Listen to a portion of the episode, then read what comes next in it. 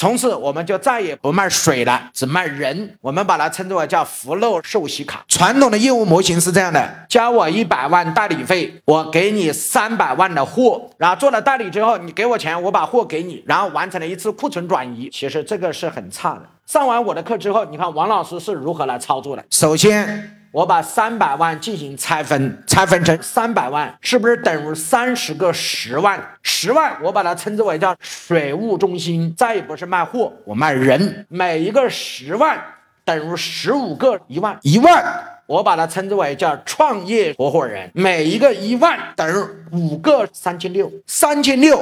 就是我的福卡，我把它称为叫健康的体验使者。你交我一万是创业合伙人，你交我十万是可以在当地开一个水务中心，你交我一百万就是我当地的大的城市合伙人。所以，我把过去的货直接把它变成了人。不卖货的，我是不是通过福禄寿喜卡把卖货的变成了卖人呢？然后是不是卖三千六百块钱的福卡？福卡首先是不是给你水啊？第二再给你积分呢？积分的目的是为了什么？让你养成在商城买我农特产品的习惯，让你花钱去，你可能有点舍不得。我先送你一百八十块，你在里面买买羊羔肉，买买土鸡蛋，买买这个是我送的，送的你就愿意买，只要吃的好吃就会有人复购。第三，我是不是送了一个三级分销的管理商城呢？你带多少个人来参加我的水疗会，带多少个人来我这儿，他们只要消费你都有佣金。然后是不是送了一个？三千六的豪华宝马长车之旅啊，每做一个套餐，他都要亏三百到五百块钱，因为这个套餐他是保不了本的。那这钱靠什么赚呢？所有的人在现场只卖一个东西，怎么卖？来看一下，我们搞会销，会销怎么卖？我们培养了很多的什么销售老师，这些老师只卖一个产品，卖三千六不卖水，把三千六的福卡在现场是不是容易卖？等于去旅游白喝水嘛。三千六卖的越好，一万就会卖的好，一万卖的好，十万就会卖的好，十万卖的好，一百万的库存就没了。哎，各位同不同意嘛？